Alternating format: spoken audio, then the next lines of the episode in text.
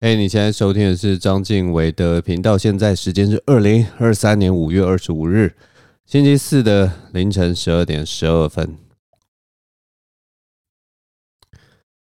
最近我真的很不想要开场在讲天气的东西，但是我真的不得不讲，天气真的是越来越热了。我最近中午都觉得想死了，然后只要没有下雨的天气，然后是那种晴朗的天气，我现在中午已经根本不想要再出去了。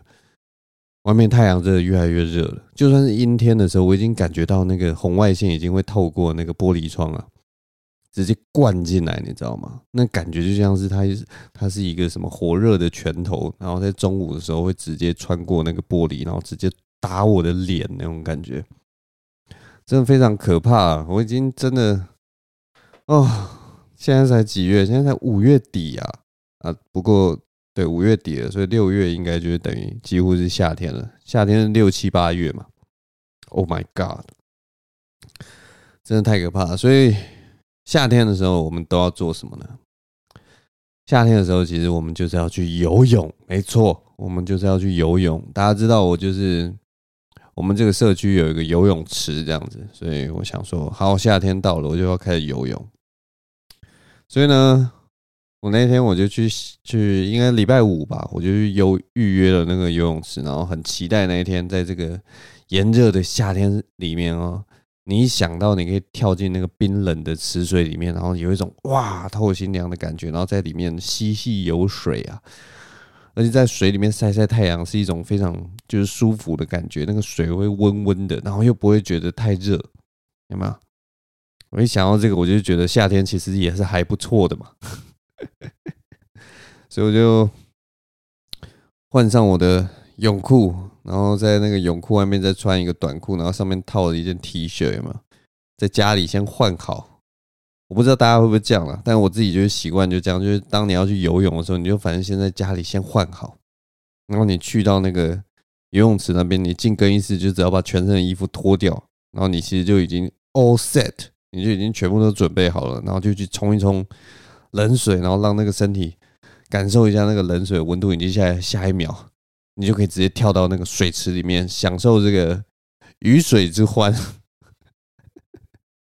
我又在乱用成语了，是鱼水之欢。我我讲鱼水之欢的意思是说，我像一只鱼，然后我进到那个水里面，然后我就会感觉到非常的快乐。这就是我的鱼水之欢，不是大家想的那个意思。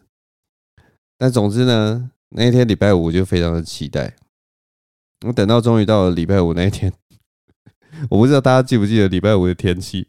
礼拜五北部台北市跟桃园地区就下起了大雷雨，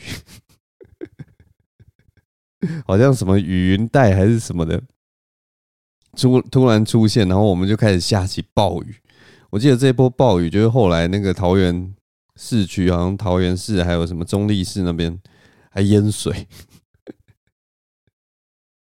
你知道吗？早上我看到那个下起了，前前一天晚上开始下雨，我其实就有一点傻眼。我想说，我明天要游泳，我们的那个游泳池不是那种室内游泳池，它是一种，它是一个在露台上面的那种半户外式游泳池。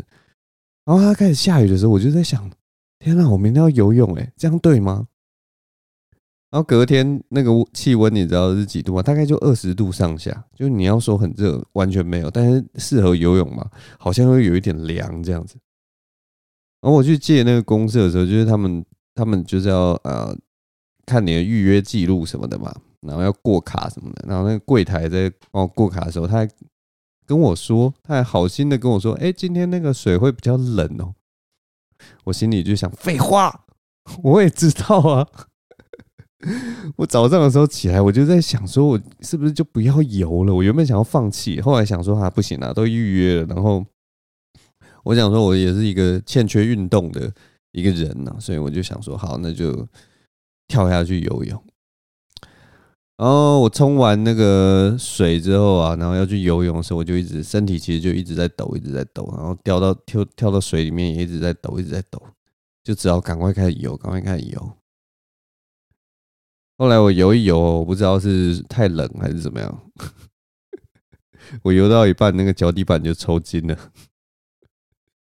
所以呢，这一次这个游泳之旅啊，非常的不顺遂。我们脚抽筋，就是还好那个我们的那个游泳池其实不是那种很深的游泳池，我其实基本上脚都踩到地板了，所以当抽筋的时候，我脚底板抽筋的时候，我就马上一只脚就站起来，然后另两只手就抱着我那只脚，然后开始揉，开始就找一个角度让它不要那个，然后我就跳跳跳跳到池边，然后坐到那个泳池旁边，然后再把脚抬起来。还好啊，还好，这个我脚都碰得到地，不然隔天的头条可能就会写什么不知名的喜剧演员，他的他的生命跟他的名声一样沉入了水中之类的，我不知道，大概就这样。所以从这件事情，我们学到了什么教训呢？就是天气太冷的时候，就不要硬去游泳了，大概是这个样子啊。等天气热之后，再再好好游泳。然后那天下午，礼拜五下午游完泳之后，我就去台北市去看那个杰克蒋佑哲的专场，这是他人生第一场专场。然后他那个时候就就逼我说：“静伟，你一定要来看，拜托你一定要来看。”他是求我，你知道吗？求我一定要来看，我就知道，好了好了，我会去看的。你不要在这边 在那边撸。啊，总之，杰克的专场，他就他的那个专场名称叫什么？God damn 臭直男哦，反正就是他就是在讲一些跟他臭直男有关的一些笑话啦。整整个演出好像有一个多小时吧，所以其实蛮厉害的，蛮精彩的，啊，也很紧凑。我就记得我去到那个卡米蒂，他那个表演场地是在卡米蒂啊。卡米蒂的时候，我就传讯问他说：“哎，我可以先下去吗？因为我是个。”你知道吗？我是老人，我不想站在上面排队啊什么的，累死了。我应该可以下去吧？他说：“哦，可以，可以，可以，你就你就下来就没关系。”这样。然后下去的时候，他就在彩排，他就在跟宜晨，嗯，宜晨是他的暖场嘉宾，那他们两个就在那个台舞台上面彩排什么的。我就哦看到他们在彩排，我当然就没有要要打扰他们，我就会坐到我的那个座位的地方。然后他彩排到差不多了之后呢，他就走下台来跟我打招呼嘛。然后你知道吗？他跟我打招呼的时候，他就走走到我那个座位前面，然后他就伸出他的双臂，然后抱住我。你知道我当场超傻眼，我我心里就一阵恐慌，你知道吗？我心里就在想说：放开我！你在干嘛？你不是臭直男吗？臭直男怎么会跟人家拥抱？你怎么会跟我拥抱？然后你知道我全身就起鸡皮疙瘩，然后就觉得靠，你到底在干嘛？我们是直男，我们是直男，直男不拥抱的，你懂不懂啊？但是我不知道，我不知道他当下到底是怎么一回事，看到我居然会拥抱我。我其实不知道直男就是能接受什么样的肢体接触，我们彼此平平常。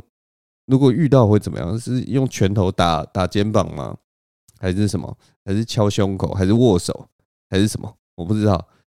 还是拍屁股？我记得有些直男可能会拍屁股。哦，那个是限打球的时候限定，是不是？如果现实生活拍屁股，是不是 也是更糟的一个举止？是不是？我不知道，我不知道，我我真的不知道直男到底可以跟直男有什么样的肢体接触？应该就是尽量不要有肢体接触嘛。真的不知道他在搞什么东西。总之后来就看完他那一场表演了，然后那个表演其实好像还不错，然后票也都卖得很好。他好像最近又有加开场次了，然后这边免费帮他宣传一下。他就我不知道他加开什么场次，所以我。我不知道提供什么样的资讯，反正如果你们大家有兴趣的话，他最近有加开场次就对了。啊，我其实不知道时间地点，然后加开场次你就去那个什么杰克蒋佑哲的各个什么专业什么的，去看看他的那个加开场次的资讯啊。哦，这个我就要讲一下，我这次去看他这个这个 Goddamn 臭直男，我那个时候找不到他的那个什么。演出时间到底是几点到几点？然后他的每一个粉丝专业什么都没有写，然后票我也没有拿到什么实体票或什么，所以我其实完全就是我找好久，我要找他的演出资讯，我觉得我找的好辛苦，我真的不知道他这个宣传到底是在搞什么，是不是很早就把这个票卖光，所以他就觉得哼，我根本不用宣传，我也我连演出资讯都不用告诉大家，大概是这样啦。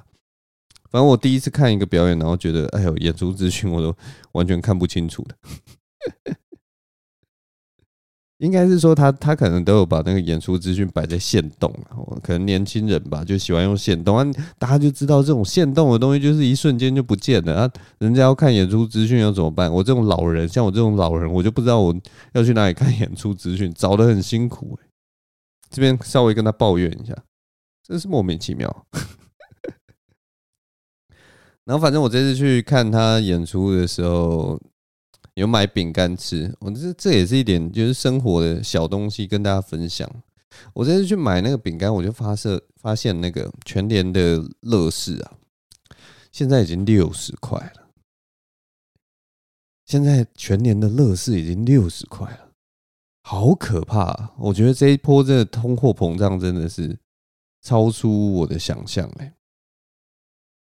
因为我记得我小时候的时候，乐事大概可能才三十块。你知道，我我今天想到这个话题的时候，我忽然啊，那个真的是忽然之间啊，忽然之间了解就是爸妈的心情。可能因为我我们的年纪真的是也是到了爸妈那个年纪。因为我记得我小时候就是大概八九岁还是十岁的时候，爸妈有时候常常在跟我们说什么。什么？他们小时候一碗阳春面才五块还是十块啊？然后什么现在的阳春面什么一碗已经到二十五块、三十块之类，他们就是常常跟我们讲这种东西。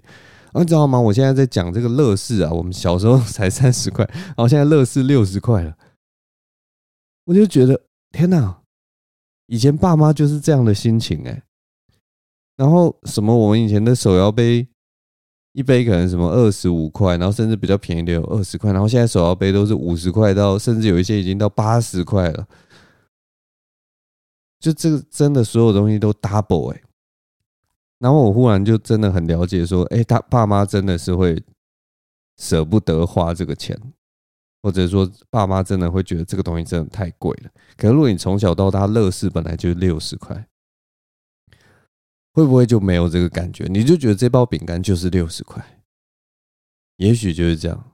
那我另一方面就会在想，那你们到了，如果当你们四十岁的时候，当你们三十五岁的时候，你们可能就会发现那包乐事要一百二十块，哇，好可怕，好可怕！这个世界真的是随时都一直在变，然后而且一代一代的就这样一直下去，很难想象哎，真的很难想象。好，我喝一下。我的这个 Sprite 这个饮料啊，爽一下。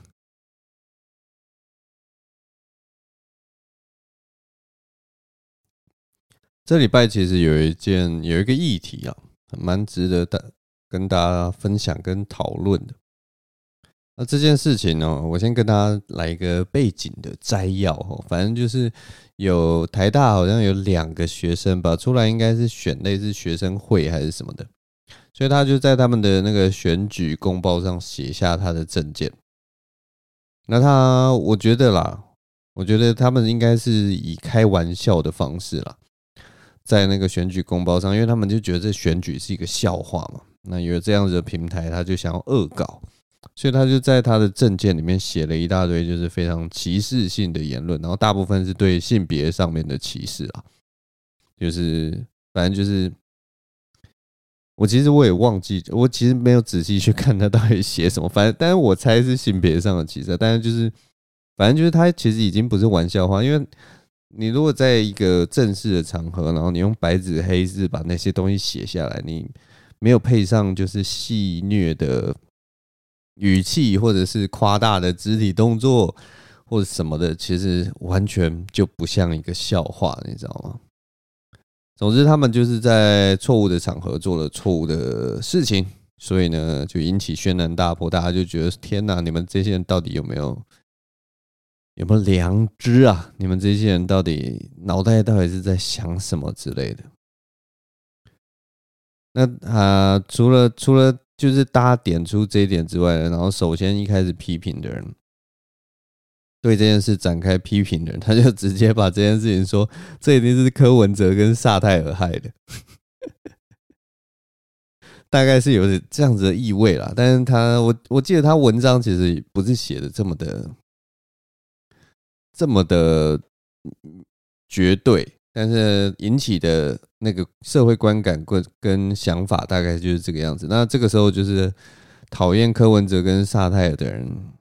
不免俗，他们也都加入了这个战场啊，然后丢了一两句话下来，所以最后最后呢，他还是就有影响到喜剧圈本身自己的一些想法吧。大家大家对于这件事情都开始就是哎、有一些感觉，因为就是骂到喜剧圈，好像说这件事情都是喜剧圈害的。那我个人看到这样子的评论呢，其实我是几乎没有什么感觉了。我觉得是年纪的关系吧，我不知道，我不知道之前有没有跟大家分享过哈。我现在对于批评跟指教啊，比较处于那种内省的阶段，我已经不会想要去辩驳或者是讲什么了，反正我就照着。我我会跟大家讲说我现在在做什么，或者是我努力想要朝的方向是什么，但是我不会去跟对方辩论了。我觉得比较对我来讲比较有效的做法是虚心接受，然后跟对方说：“哎，谢谢指教，你的指教我收到了，你说的话我听到了，然后做得好的部分我继续做，做不好的部分，呃，麻烦你容忍一下。”那没有啦，当然就是我们就是要好好进步，然后去听这些社会的声音。我觉得这个聆听是一个很重要的过程。有些人就是擅长讲嘛，那我这个人大概就是擅长听吧。所以这个时候就是要用出我的大绝招，我就是要听啊，其实就是要聆听啊，然后自己慢慢去消化，然后想想看，哎，自己可以做什么，大概就是这样啦，就很简单。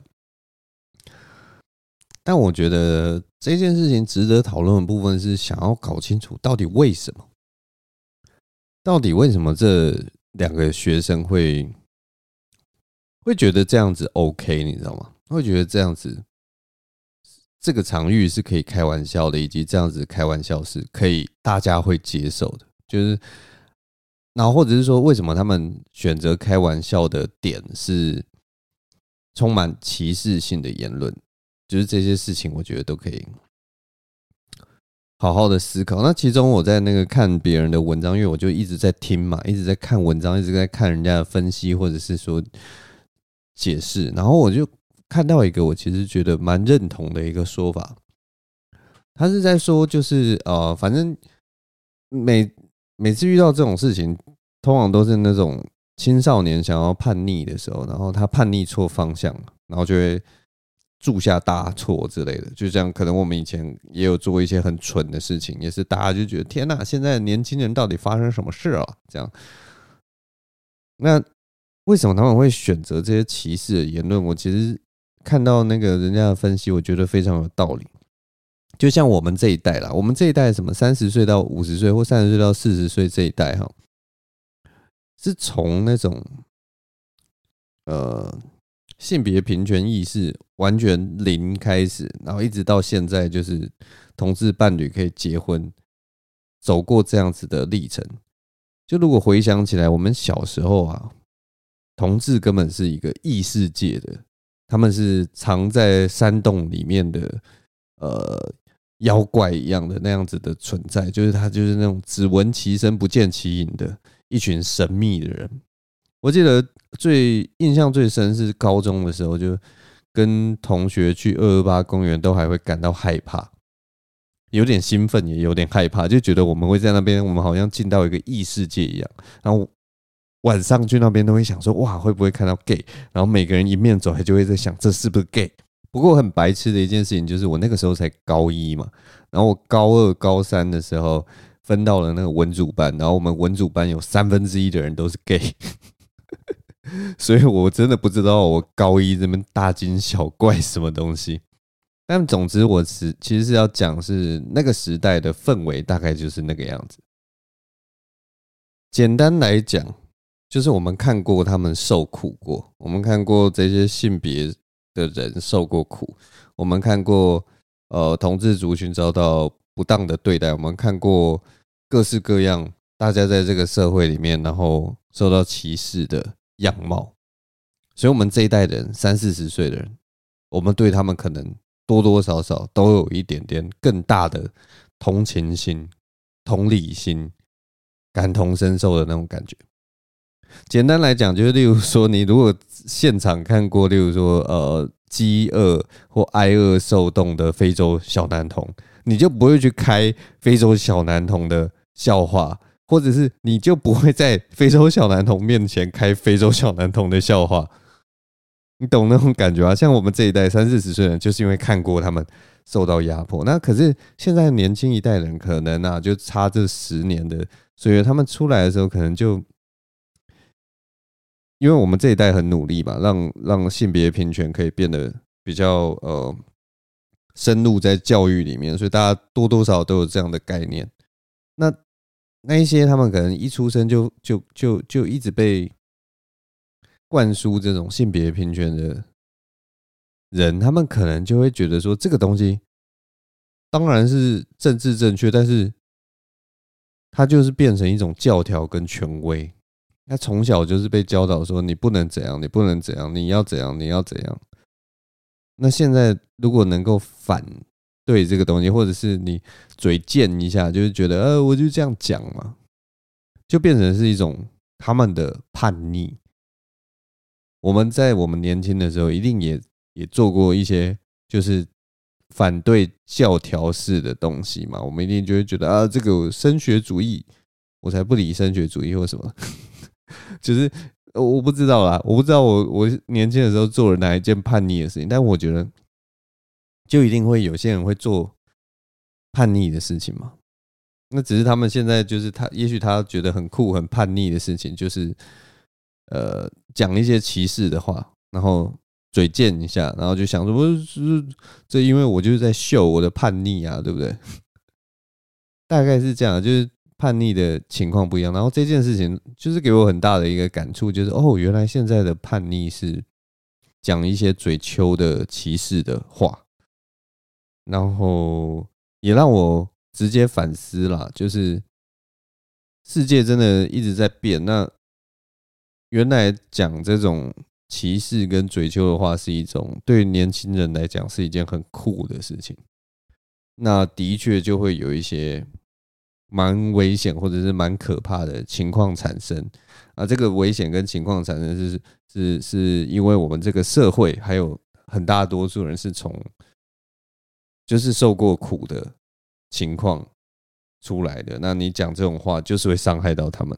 我们的时代还没有过去。如果就等大家，例如说现在全部整个时代，你全部全部的人都没有受过苦，或者是说像原住民权益，原住民的已经可以很平等的跟我们一起活在这个社会上的话，大家来开一些这种玩笑，没有人受到伤害的时候，也许才有机会可以去开这样的玩笑。大概是这样的感觉啊。总之，觉得我们，我觉得就是这件事情还蛮值得讨论。就是我们社会好像还没有走到那一步，所以如果要呃讨论这些东西的时候，倒不是说不能开玩笑，而是说你可能要再多一点点的思考啊，以及用什么样的角度去切入这样子的话题。这是第一个我想到的事情。第二个。我想要讨论的事情是，有人在问呢、啊，为什么他会觉得这种玩笑可以可以讲得出来？这个跟前面那个问题也类似，有点重叠，但是比较像是想要探讨说他个人的成长背景或者是什么对他的行为有没有什么任何的影响。那其中有一套说法，就是说，因为那个那个学生大概才大一吧，然后他之前是读建中，那有人就说，也许有这个可能性是建中的关系，因为就有读建中的人，他就说，男生在建中这个男校里面，其实对于玩笑的尺度真的很宽，因为就是一群臭男生，然后就互相嘴来嘴去。然后，而且是嘴连嘴三年，你可能一开始嘴人没有那么凶，然后大家就会呃越嘴越凶。那最后其实是因为在那个呃高度竞争的环境下，然后可能又是都是因为男生吧，男生的呃很多玩笑话都是建立在冒犯之上，所以。就有点像是骂人家龟儿子那种感觉，就是哦，我是你的父辈，你是龟儿子啊。这个这个比喻有点烂，但反正就是，反正就嘴秋啦。然后，所以在那样子的环境之下，所有的言语变成像是一种游戏一样，你知道吗？他们就是以呃减损别人当好玩，然后如果今天你嘴上占了便宜，好像你就我不知道占就是比较就是好玩，可是最后都最有趣的就是说，大家都在玩这场游戏，大家在那个学校里面都在玩这场游戏，所以没有人会受到伤害。那这样子的论点有趣的就是说，当这些男校的同学他们回到现实社会中的时候，他们会瞬间不知道要怎么跟别人相处，因为对他来讲，那个东西已经是可以开玩笑的东西了，所以他平常讲话就会变得很难听，非常难听。我跟大家举一个例子好了，我高中也是读男校，那我高中的时候呢，同学给我的绰号。是 G 人，没错，G 就是 G 人，不是 good 或 great，是 gay 的那个 G。他们就称呼我这个绰号，而且他们称呼我这个绰号呢，绝对不是因为我 fabulous，绝对就是因为他们觉得我不知道，就是有一些 gay 的特质。而结果呢，你知道最好笑的是什么？我现在觉得我自己很 fabulous。结果他们现在也不称呼我为 G 人了，他们现在都叫我名字，搞什么？我现在明明就很 fabulous，结果他们就不再叫我了。反正最好玩的是，他们那个时候叫我 G 人，我心里其实最后你知道吗？我是不在意这件事情的。这就是在男校里面会发生的情况，就是大家彼此都在骂别人，而且骂得很难听。但是他都不当一回事，像我们 好像有一个比较胖的同学，他的绰号就是胖子，然后另一个比较胖的同学，我们就叫他球人。反正就是大家就是很习惯在这个日常生活中都是不断的在冒犯跟贬低别人，然后都不当一回事。所以当这样子的男校同学，如果他没有这样子的敏感度的话，可能就会出现一些问题。我再跟大家分享一个这种例子啦，但我记得我以前有讲过，我想可以再讲一次，就是男生跟男生说话，跟女生跟女生说话的那个语境呢，完全是不一样的事情。像我从男校呃进入男，我高中是男校，然后我大学的时候进到外文系，外文系就是一个呃五分之四还是四分之三的同学全部都是女生的一个环境。但是对我来说啦，可能是因为我是语言天才，再加上我本来就是 fabulous，我本来就是 G 人，所以我观察一下跟感受一下我的那个转换呢，就是从跟男生讲话跟跟女生讲话的那个转换呢，马上就变了。但很有趣，就是我们在外文系，我们还是有非常阳刚的场合，就是在球队里面是很阳刚的场合，那在平常上课的时候是很。很女性的场合，那大学的时候就有女同学，有一次来球队，就是跟我们一起吃饭什么的，就发现他就跟我说：“哎，张俊远，你怎么在球队讲话的方式完全不一样？”然后你知道吗？我那个当下，我我我这些东西我已经变成很内建、很自然，我就自然可以直接转换的一个情况。所以当他跟我讲的时候，我才就是惊觉说：“哇，哎，真的好像真的有不一样哎。”就整个我们切入的方式，我们回话的方式，别人讲一句话，我们的那个态度是完全跟女生讲话跟男生讲话是不一样的。所以其实虽然我就是现在是说我在这个外文系里面是算是行云流水，就是跟女生讲话，我马上就可以进入一套嗯跟女生沟通的方式，然后跟男生讲话，我就可以进入跟男生的方式，但是其实。我有一段时间有发现，就是当我男女生朋友汇聚的那一瞬间，我的语言会打结，就是我会在女生面前展露出女生从来没看过的那一面，然后或者是说我可能会在男生面前展露出我对女生讲话的那一面。我所以对我来讲，那个我那一瞬间语言会全部混混杂在一起，因为包括我。的讲话的态度，我的立场，我的口气，还有我说话时的能量，都完全不一样。我跟男生讲话，跟女生讲话，就像有两套、两个不一样的人。我就像双面人一样，我就像两个活在不同世界的人一样。那个情况真的非常有趣啊！然后长大之后，其实有发生过一件事情，有让我整个冷汗直流。那一次真的是语言打结到一个最极致的一个情况。我跟大家讲。这种事情就是像那种夜路走多，你还是会遇到鬼哈。我一直觉得自己在这种两个角色里面的转换都非常的 OK，然后应该不会有太大的问题。但是，我那一次触彩是这样啦，就是我后来有一个大学的呃女生好朋友，那跟我一个男生好朋友结婚了，就真的结婚了。他们两个就现在就是夫妻，然后过着两人的生活。然后，所以对我来讲，那两人的语言世界。完全结合了，而且最好笑的就是这两个人真的是我的好朋友，所以就是我我是会完全放下戒心的两个人，所以我的那个我自己脑中的那个语言的那个审查系统就完全解放，让我在这个现实生活中我就大意了。那一次是一个就是反正我们三个人都在的场合，好像去吃饭还是什么吧。然后我我忘记我们在聊什么话题，聊一聊啊，我就忽然骂我的那个男生好友说：“干你这马子狗！”当着我女生好友的面骂她的男朋友：“干你这马子狗！” 哦天哪，真的太可怕了！我一说出口，你知道吗？我心里就觉得不妙，怎么会这样？我目光马上，你知道吗？我一说出口，我目光马上投向我的女生好朋友。那么就看到我的女女生好朋友听到“马子狗”这三个字，她马上那个眉头整个都皱了起来，然后很委屈的说：“哦，你讲的好难听哦。”但还好，我男生朋友马上大笑，然后他马上就说：“哈哈哈，对，我是啊，我是马子狗。”你知道吗？那个当下，他的笑声跟他的不介意。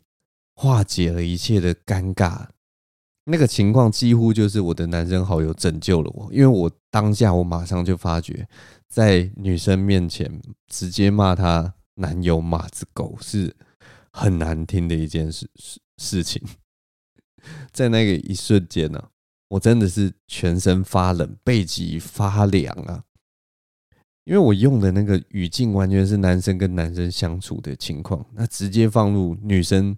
存在的场合真的会出现一些冲突。总之，这就是我那那一次遇到的一个问题啊。那我相信，真的是这个是真真实存在的问题。我觉得，如果能够理解这样子的情况，你多多少少你就可以了解，这有点像是每个人的那个世界观。放到现实世界时的一个冲突，因为男生可能也许那那两个学生，那两个台大的学生，就是因为他们过去都是在一个充满男生的环境里面，然后他们可能真的没有意识到这样子做在现实生活中会有什么样的下场，他们觉得这个世界，他们的世界里面都长这个样子。长期下来，让他们觉得说：“哦，我在一个很安全的环境里面，我们绝对可以讲这样的话。”也许是这样子的情况，我不知道。但对我来讲啦，如果我能够想到这一点，然后理解这一点的话，我会有一点点稍微的原谅那两个人。我就是一个软心肠的 G 人，因为我 fabulous，对啊，但当然，当然不是说不能教训他们，或者是说就是原谅他们，就是免罪，就是不是这样子的。我讲的原谅是说我心里原谅，但是他们要负责任，他们在法律上的责任啊，或者是在制度上的责任，甚至有可能要被退学的这些责任，基本上该负的责任还是要负，只是说我个人对他们不会有太大的敌意。我比较多，应该是说，为什么？为什么你们会没有察觉这件事情？以及我们未来要怎么去让更多人能够意识到这样子的事情，知道说，哎，我们在现实生活中不能讲出这样子的话，大概就是这样。这件事情我大概就只想到这边了，也没有继续再往后面想，可能也没有什么值得要继续想的东西。不过最后其实还是要讲一个，我觉得这件事情另一个很好笑的事情，就是追求那种极致政治正确的人啊。他们都会讲的，就是讲的很激动，然后就会觉得萨泰尔很糟糕啊，岩上这种表演很糟糕啊，伯恩很糟糕啊，贺龙很糟糕啊，我甚至乔瑟夫也觉得很糟糟糕啊。然后他们讲的就是群情激愤，然后觉得就是要呃，有点像类似国外的那种 cancel culture 吧，就是想要让他们付出代价，就是你们敢讲这样的话，你们这种根本就不是幽默什么的。但很好玩，就是他们的力量非常的小，他们完全搞不出来取消文化。那我其实一直就在想说，为什么国外搞得起来这个取消文化，为什么台湾搞不起来取消文化？结果我后来有得出一个很很有趣的结论。我后来得出来的结论就是说，因为我们现在的所有娱乐产业啊，是一个很破碎的一个产业链。你如果是在传统媒体里面，它的确就是一条龙，所以你如果犯的错，的确是那一条龙，可能就可以啊。例如说，通告都不发给你了，所有节目因为你是争议人物，所以我们就不算是封杀你，而是说哦，你现在是有点麻烦，所以我们还是少发你一点，我们不要让你上节目，因为这样我们节目会受到影响。但是顶多就是这个样子。但因为我们现在所有娱乐产业啊，不管是新媒体的产业啊，或者是什么 Podcast 的产业啊，或者是什么，全部都是破碎的。然后因为分众的关系，所以他所触及到的群众，你永远都可以找到一群是支持你跟喜欢你的观众。所以其实，在台湾取消文化变得非常困难，因为你只要有自喜欢自己的人，你永远都可以不断的做着你喜欢的艺术。那这群粉丝也会。呃，因为很理解你，很了解你在做什么，然后你只要不是做那种超极端，然后超级讨厌，然后真的真的就是没有让办法让人接受的那样子的喜剧表演的话，他们都还是会支持你。然后我说老实话啦，就是目前当红的几个喜剧演员，伯恩、Jim、贺龙、乔瑟夫啊，甚至是龙龙，你要说他们的言论有多么的政治不正确，我跟大家老实说，完全都是。很政治正确的话，大部分的喜剧人在写笑话的时候都想得很清楚，前面跟后面跟收都排得非常的清楚，所以你要直接说他们是在做地狱梗啊，或者是说什么很不堪入目的东西，完全都没有。真的，目前台湾的喜剧算是蛮干净的。最好笑的就是这一点，就是很多人觉得已经没有办法接受了，但是其实他们的那些言论并没有。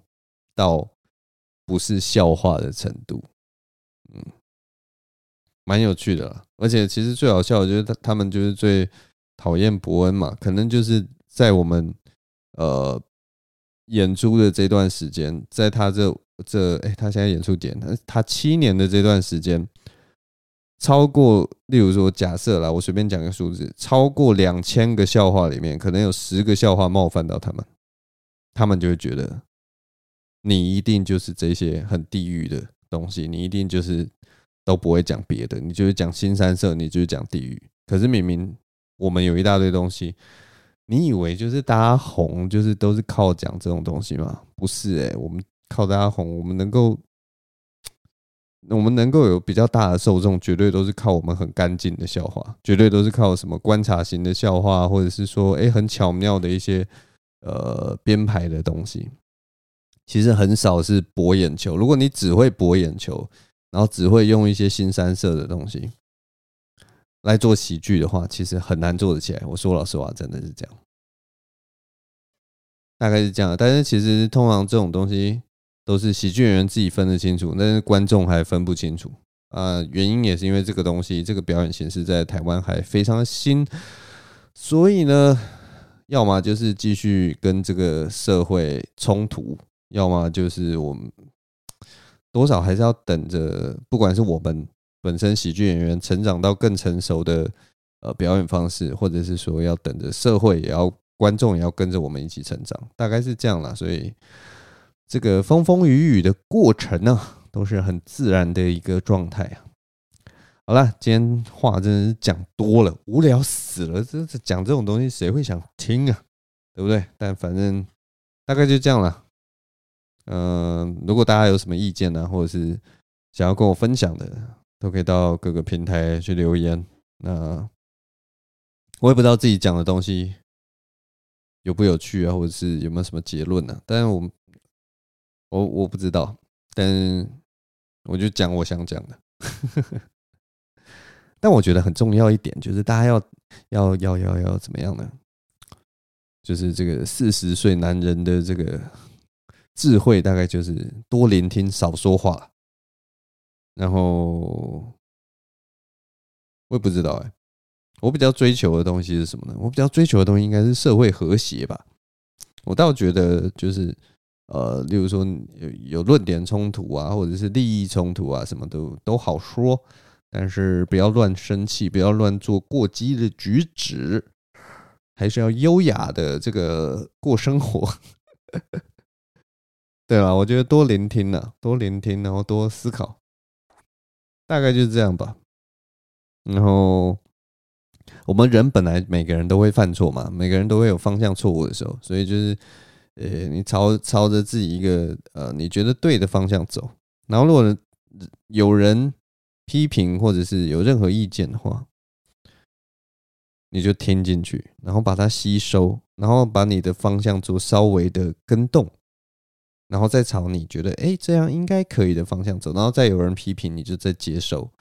我觉得接受批评是一个很重要的一件事情啊，就是我们大家接受批评的时候，不需要一开始心里就是应该是说。我们心里一定都会想要反驳，或者是要解释，但我们必须压抑那股冲动，或者训练自己去，呃，不要太想要，不要太想要去解释，大概是这样了。我我常年也都一直在训练自己这样。我知道这件事情很难，我有的时候呃看到一些留言或者是什么，我也是心里就是一把火，就整个快要。压起来就觉得快忍不住了，然后我有很已经有好几次也是就是已经打了，打打打打打打一大堆东西，然后最后就是那个传出键或者是发布键，我就没有按下去，因为我就是觉得我按下去一点意义都没有，它无助于沟通，所以大部分的情况我就是尽量就是聆听跟吸收，然后不大会有什么正面的回应了，就尽量做到这一点，呃。大概就这样，就是希望大家也都能练习这件事情，对人生有会有一些帮助。诶，我觉得有啦，就处事上面或者是什么都会有一些帮助。大概就这样，好了，今天节目就录到这边。呃，就是一个无聊的分享。好，祝大家都有个愉快的夜晚。Peace out。谢谢大家收听，我是张敬伟，我们下周同一时间再见，拜拜。